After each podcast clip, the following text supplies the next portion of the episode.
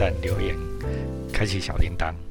我们今天呢要回来呢谈我师父司马辽太郎的书哈，这是他的书里面我非常喜欢的一部。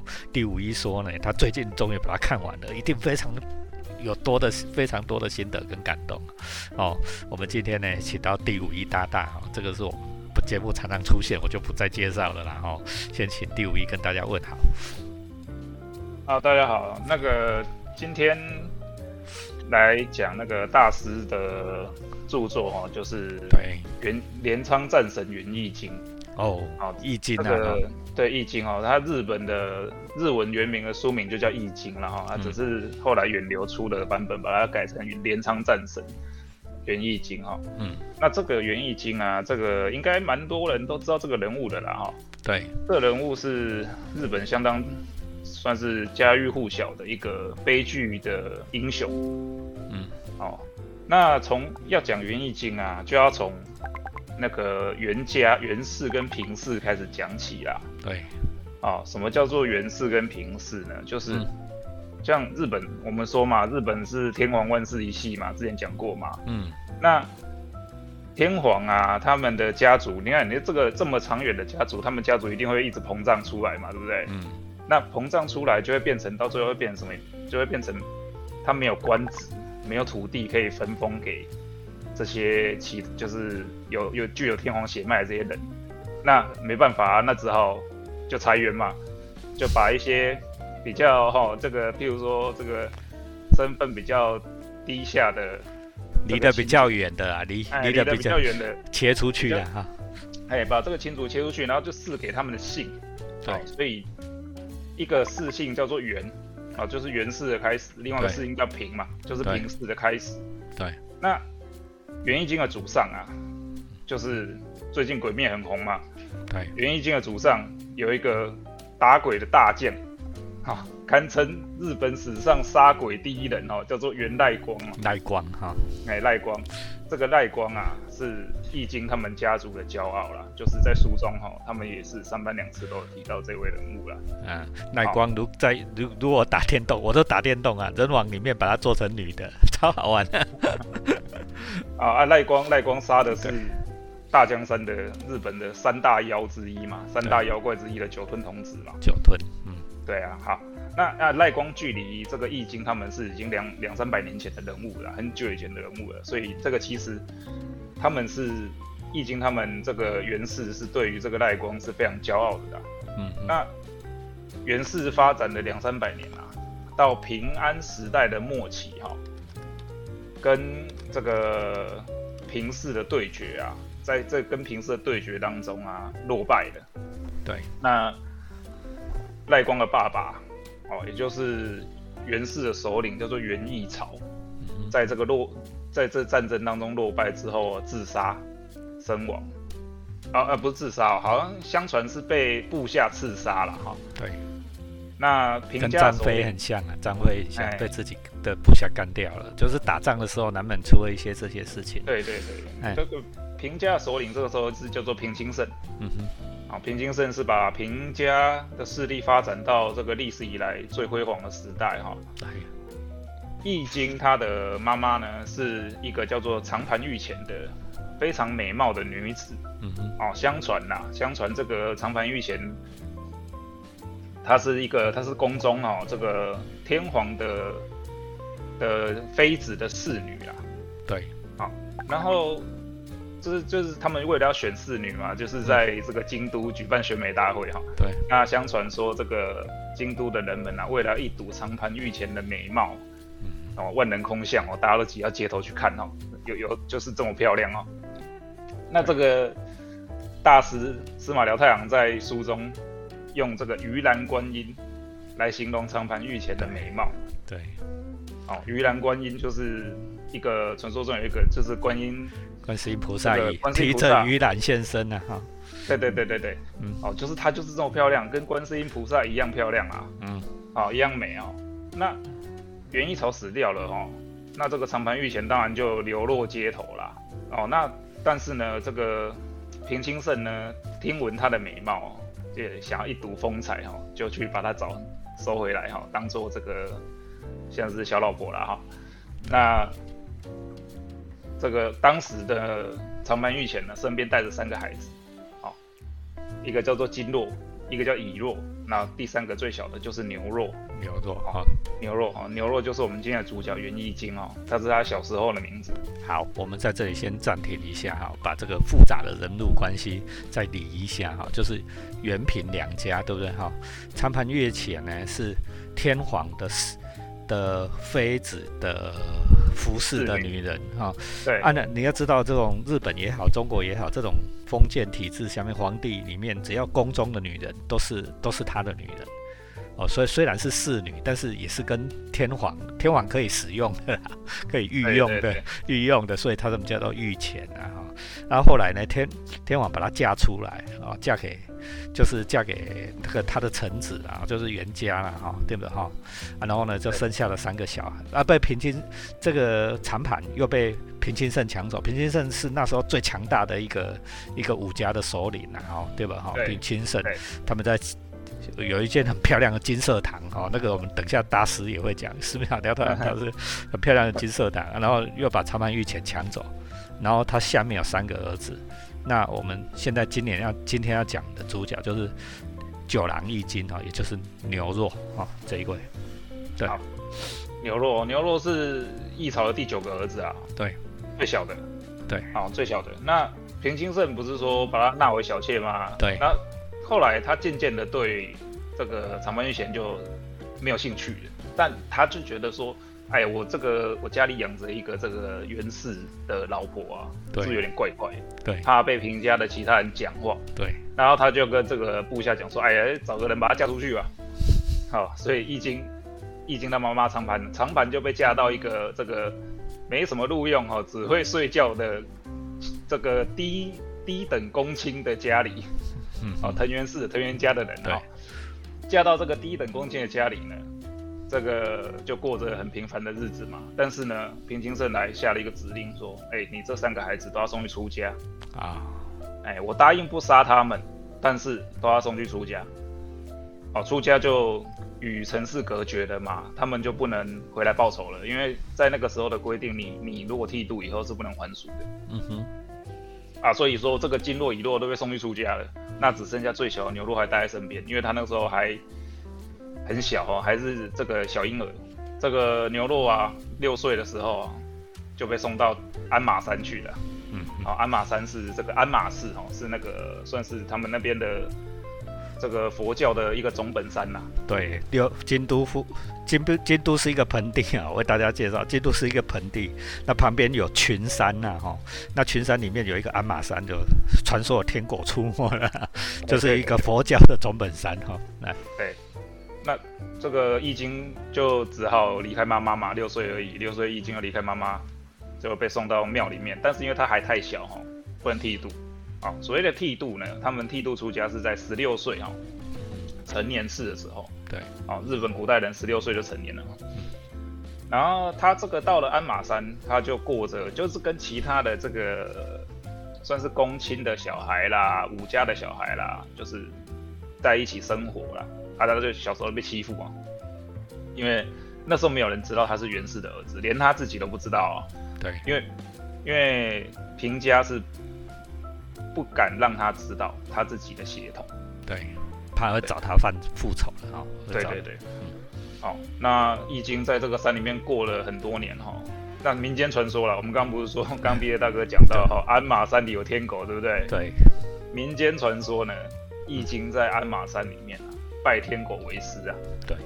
好，学习武艺，哦，非常厉害的武艺，轻功非常好。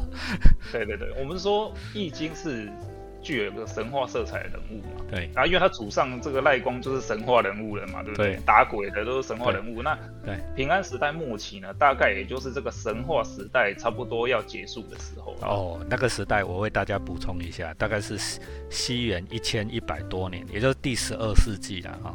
那我们刚才讲到在大江山打鬼是三四百年，哈，就是大概是第九世纪、第八世纪、第九世纪，啊，一直到现在是第十一世纪，三四百年后。哦，第十二世纪的了哈。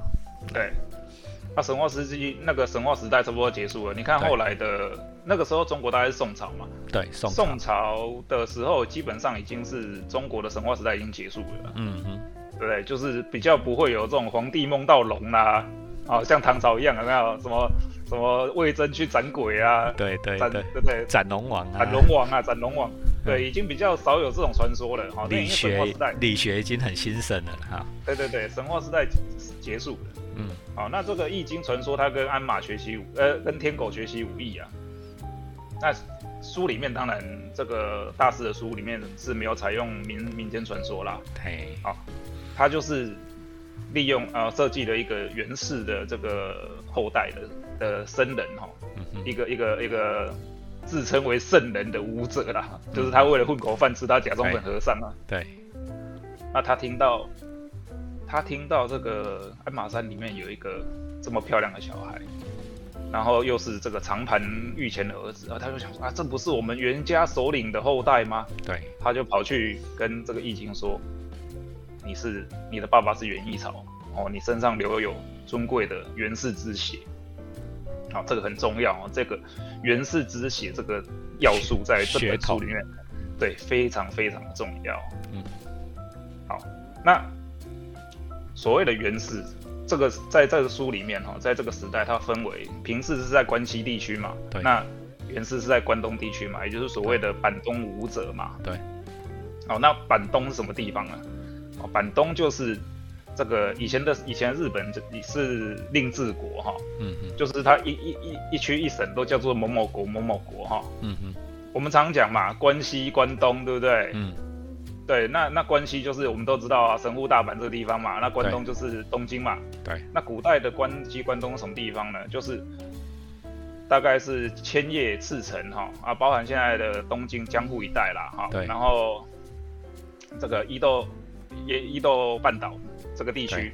对。好，然后到到北就是这个澳洲以下。对。然后澳洲在岩手县啊，现在岩手县就是最北部了啦，已经本州的最上面了啦。对。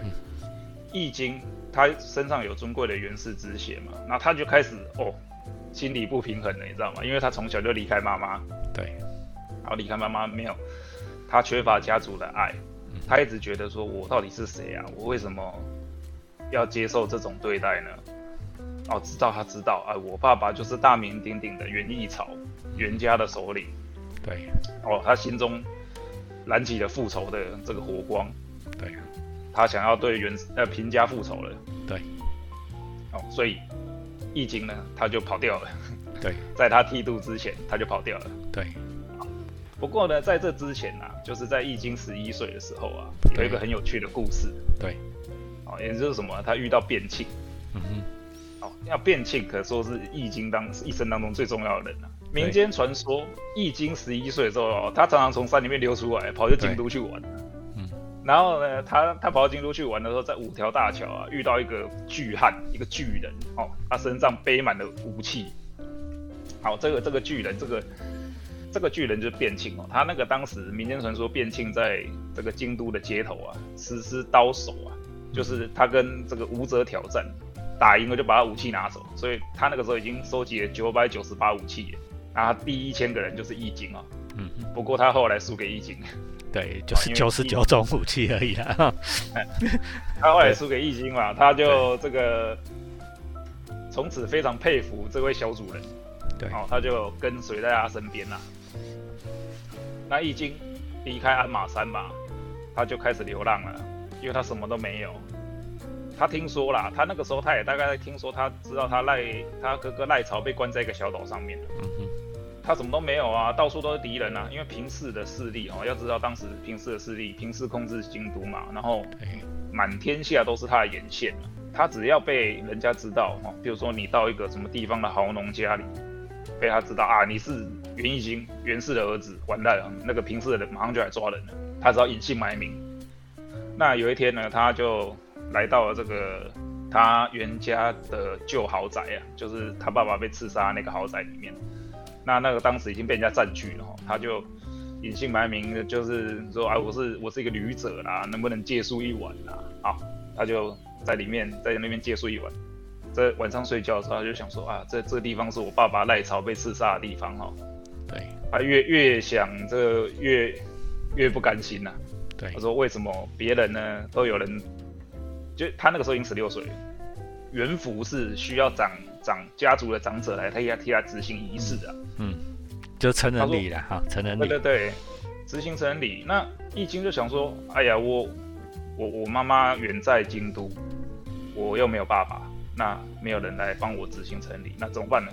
我要自立自强，他就自己替自己啊执行元服，然后自法啊。哦，哦，在这之前，他的名字叫做遮那王，嗯，啊，那是他的戒名啊，就是出家之前的法那个戒名。法名，嗯，对对，法名哈，嗯，他就要替自己取名字啊，因为他原本小时候叫牛洛嘛，对，啊，成人以后不能叫牛洛了，他就要替自己取名字，对，所以他就从袁家的这个，他从爸爸的这个义啊，义朝的义取了一个义下来，对，然后这个金呢，是他们袁家的祖先哦，一个叫做袁。袁金基，嗯，的人物，哦，各取一个字，取名自己叫易经，哦，那他他不能自称袁氏嘛，所以他又是第九个，所以他就自称为九郎易经，好，所以我我们在这个各各个媒体哈，各种故事里面看到九郎易经就是这样来的啊。对，那易经后来啊，他一路往北，因为他不能待在这个平家的势力范围里面。对，早晚一天被抓被杀哈。对，所以他就只好一路往北去投奔谁呢？投奔这个澳洲平泉。澳洲平泉有个藤原氏。对，哦，这号称的这个是澳洲的土豪啊，天下最富有的了哈，因为澳洲盛产黄金呐哈。哎，他那个书中描写的什么呢？澳洲的黄金呐，从河流里面流出来啊，嗯，它的黄金如流水啊。因为他们黄金是掏沙金嘛，对不对？对。所以就是在在河里随便一掏就有就有金子。那澳洲的藤原氏的藤原秀衡啊，这个当家，非常喜欢易经。哦，因为易经是唇红齿白啊，那个子又小，像女孩子一样，对，很漂亮的男孩子哈。对。他非常喜欢易经啊，他把它当成这个易经，把易经当成自己的孩子看待啊。嗯。那澳洲人呢？这个澳洲你知道吗？澳洲就是乡下人。嗯。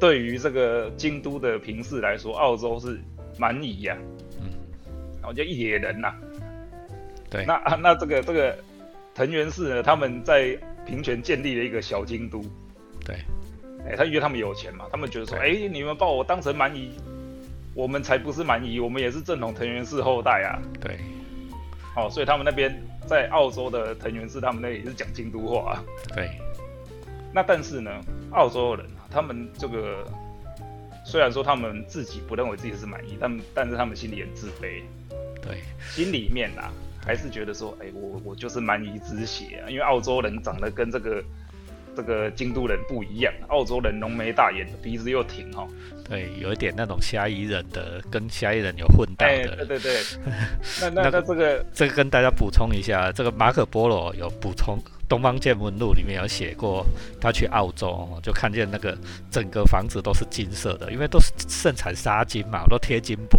然后大为惊讶。《东方见闻录》里面还有，所以这这是真的记载哈。马可波罗到日本的时候，对啊，那你说澳洲有钱要死然后，号称有十七万骑的兵力啊，对，十七万呢，在当初在当时这个大战大会战就是一万打两万这种这种规模哦，他有十七万哦。也就是说，只要藤原秀很愿意支持易经，十七万骑从澳洲往下扫，对，一路杀到京都，对，绝对易经就绝对取得天下了。嗯哼，但是这没有这么简单嘛，对不对？对，因为藤原氏他一直这个秀恒啊，他始终想要保持中立，好，他不愿意轻易的发兵啊。那易经到了澳洲怎么办呢？他他求不到兵，求不到援助。但是他又不能回到这个平价势力范围内，他只能在澳洲住下来。啊，那我刚刚不是讲了吗？澳洲人其实虽然嘴嘴巴很硬，说哎呀我我们不是蛮夷，但是他心里对于这个京都来的人，这个袁家袁家之血哈，还是抱有憧憬啊。对，所以到这个时候呢，这个大师书里面写什么？那个易经啊，每天晚上啊，外面就有澳洲女子排队。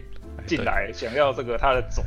对啊，想要跟他进来，进来跟他交配了啊！哎，想要跟他生小孩，对，想要留下袁氏的血。对，爸爸，爸爸有没有在身边都不重要，我只是我要我想要留下袁氏的孩子。对，哦，这个血统在当时，血统这个东西在当。哦，是这么这么重要啊！那其实藤原氏自己也是天皇旁支啊，也是公卿之一啦，哈，对不对？但是还是源氏比较好了，哈。对，但是比较复杂的是说，呃，藤原氏虽然是公卿的这个公卿之血的旁支，但是他们当时不被京都承认。对了，不被承认，评价不不认啊。对啊，政治中心就不认你啊。那他为了这个藤原氏，为了要自己要拿一个官职，拿一个公卿的官职，还要花钱去买。对，对不对？还要去贿赂这个法皇底下的这个部下。对，才拿得到嘛。那。易经在这个澳洲，我被当成种马，过了十几，呃，过了好几年，然后到了他成年了。他有一天呢，他听到赖草哥哥赖草举兵的消息，哇，他坐不住了。他说：“我的我哥哥没有死啊，他还哦，而且他他这个起兵了，他聚集这个袁氏的残余势力哦，要对平家发起反抗啊。啊，当时平清盛已经死掉了哈，所以。平家的势力在平津盛这个死掉之后就开始没落不稳定，政局开始不稳定，土崩瓦解，几个兄弟就互相争来争去的。哎，这要说为什么？因为啊，平家人啊，很奇怪哈，我问板易经他们这个元氏啊，板东武者啊，凶狠好斗，对，这个骑马射箭非常厉害。但是平家人呢，整天在宫里搞什么？搞诗歌，搞书画。哦，搞玩乐。就文化家庭啊，哈，哎，平家人把自己当成公卿在看待，你知道吗？他们明明是武家出身，但是他们在这个慢这个十几二十年哦，控制京都的这个时间里面啊，他们把自己当成是贵族了，嗯嗯，哦，他们把自己当成是这个公卿、天主、天皇的官僚了，对，哦，然后武力当然就减弱了，你武力中央集权的武力减弱之后呢，这个周边的势力就开始。蠢蠢欲动啊！这个赖朝，元赖朝就是易经大哥哈，就觉得说他这个就找到机会就就举兵了哈。对，他就起兵，好打着什么？打着我是袁袁氏正统的这个旗号啊。对，那当然那个袁袁氏虽然败亡了，但是袁氏的主意很多嘛，不止板东有哦，那个像大阪射金。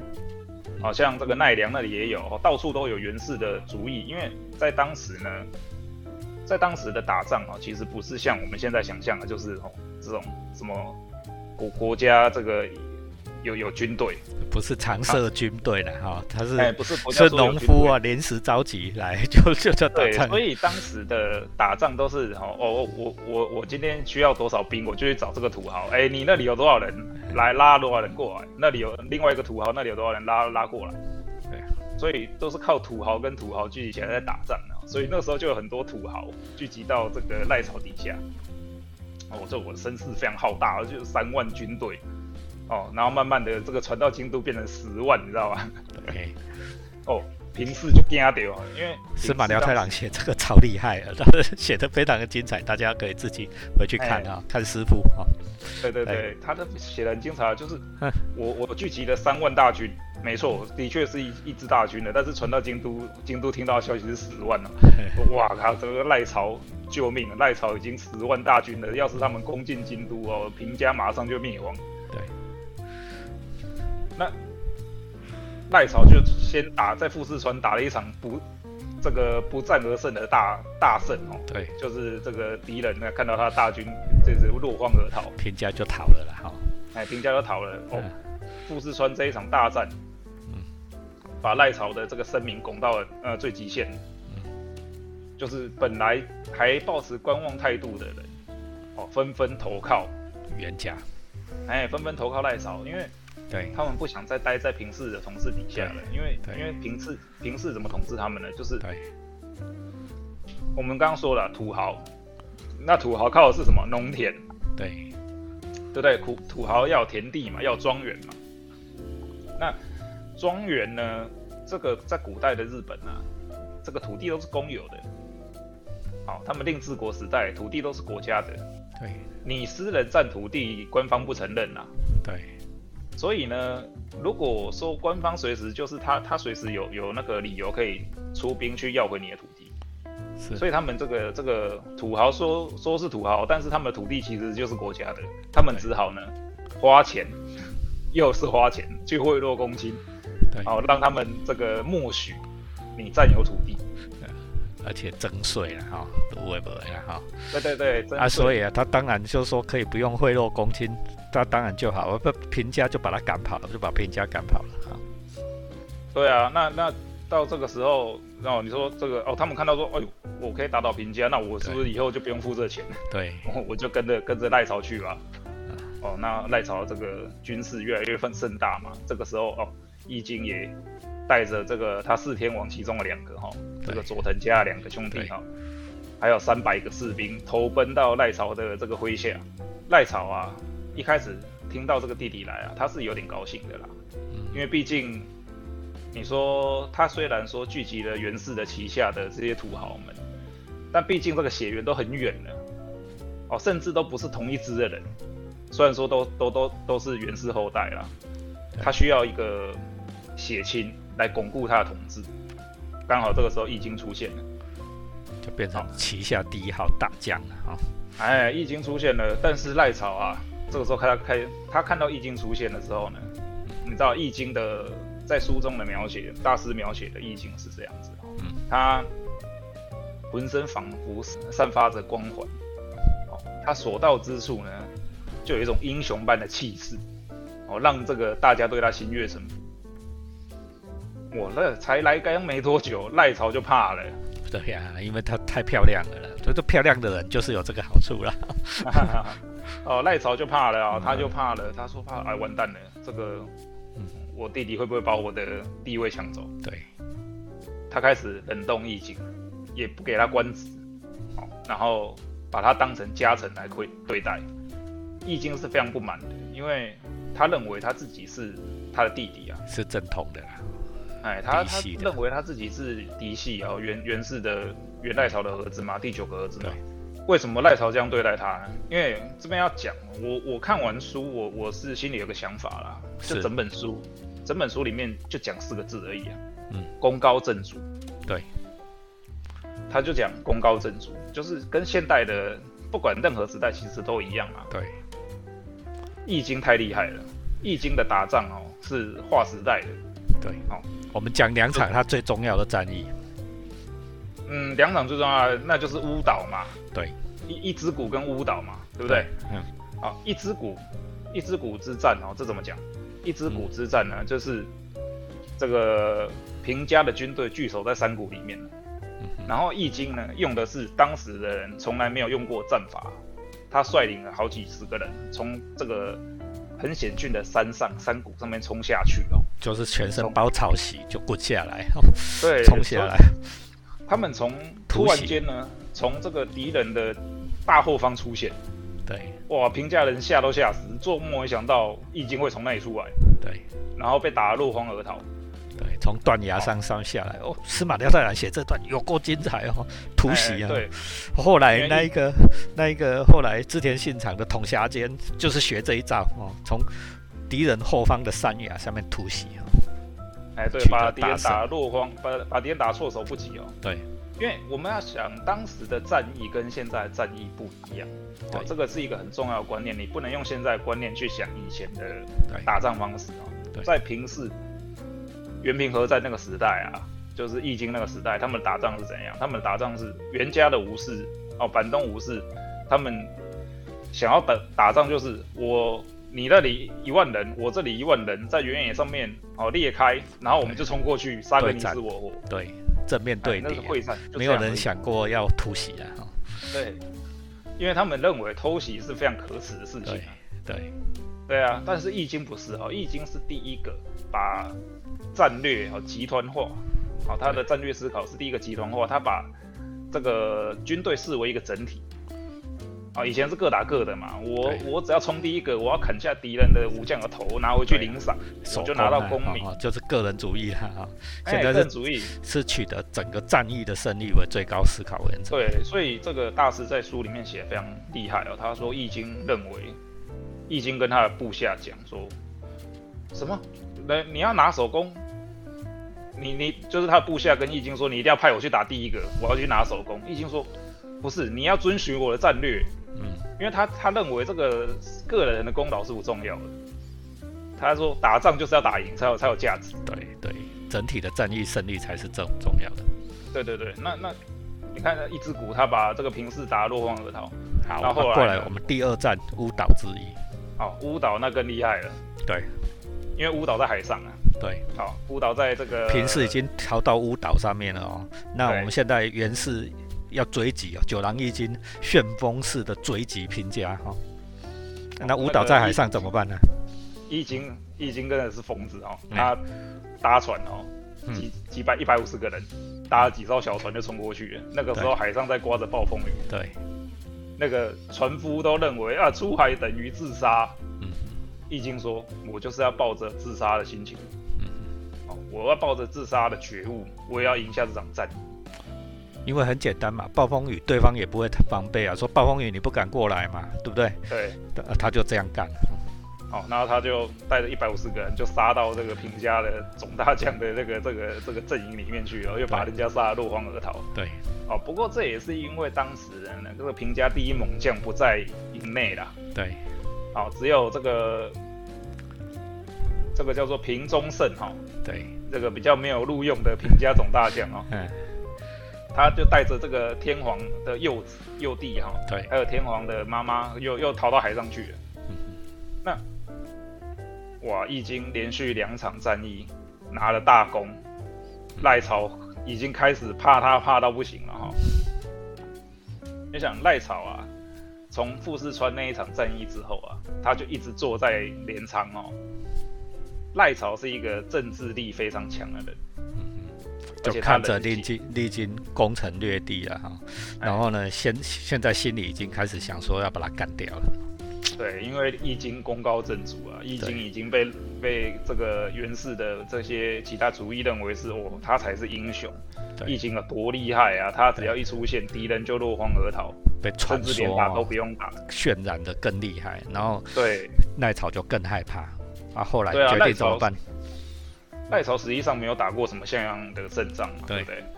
他就他厉害的是他建立了一个镰仓府，建立一个体系，对，好，然后设置了这个赖朝厉害的地方在于他把任官的权力从公卿从这个天皇那里拿回来了，抢走了。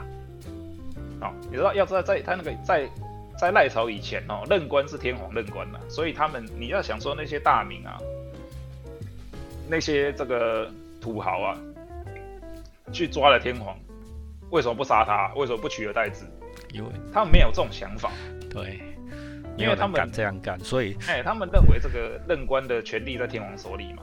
对，所以你看那个那个木真义重哦。对哦，易经的堂哥哦，他也是当时举兵的一大势力啊，北路的势力也是势如破竹。对，也是被战战神级的啦哈，但是都都不敢做这件事。但是代朝创设了一个叫做幕府的概念啊，就是说啊，天王你不用管事，下面的事都我管，所有的政务都我管，这是幕府将军的雏形啊，镰仓幕府的雏形。赖朝很聪明哦，他第一个他是第一个架空天皇的人。对。从从他以后，天皇就没有实权了。对，啊，镰仓幕府就是赖朝建立的幕府，是日本史上第一个幕府嘛。对。那从他之后，你知道这个政治力啊，跟武将的个人魅力啊，我说你你你是吕布啊，你再厉害你也打不过曹操啊。对，对不对？好，所以说我们说这刚刚说的木真义重，他第一个打入京都的，他还抓了天皇呢，但他最后还是输啦。为什么？他就是输给赖朝的政治力。对，还是被干掉了，被赖朝干掉了。对，对啊，吕吕布、项羽多厉害啊！但是呢，输给会操弄政治的人，对不对？这个也是这本书一个很非常非常大的特色。大家在看易经的时候看易经。好好，anyway，我们讲快一点哦。赖朝现在想要干掉易经了，所以易经怎么办？就开始逃，对吧？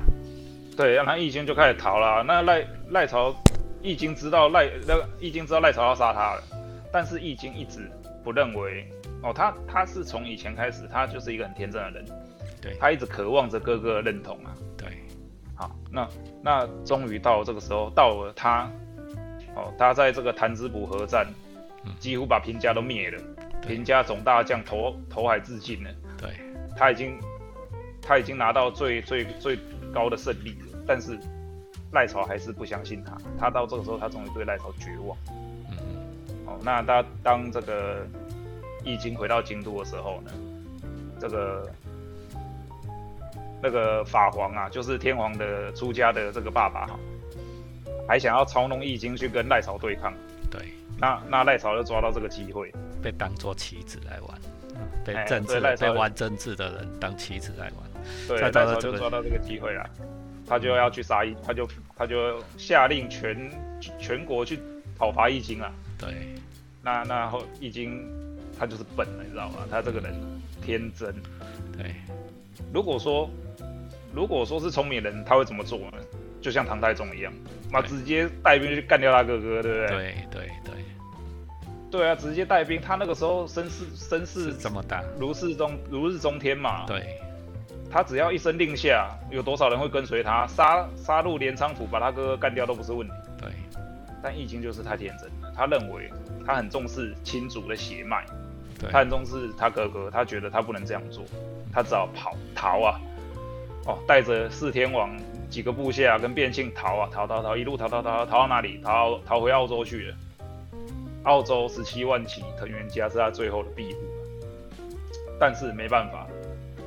藤原秀恒在不久之后死掉了，到澳洲没多久就死掉了。那秀恒的儿子太恒惧怕赖朝的为这个势力哈，就带兵杀入这个易经的家里，也反叛了。藤原家也也背叛易经了，所以他已经孤立无援了，怎么办？他就。讲到这一段，我很伤心啊！这是最悲剧的时候哈。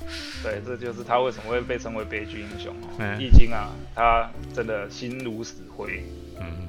因为他知道他哥哥最后还是要杀他，不留他活口，他就他就任他叫他变庆跟他几个其他的这个四天王的部下，在外面挡敌兵，他一个人就走到佛堂里面去念经。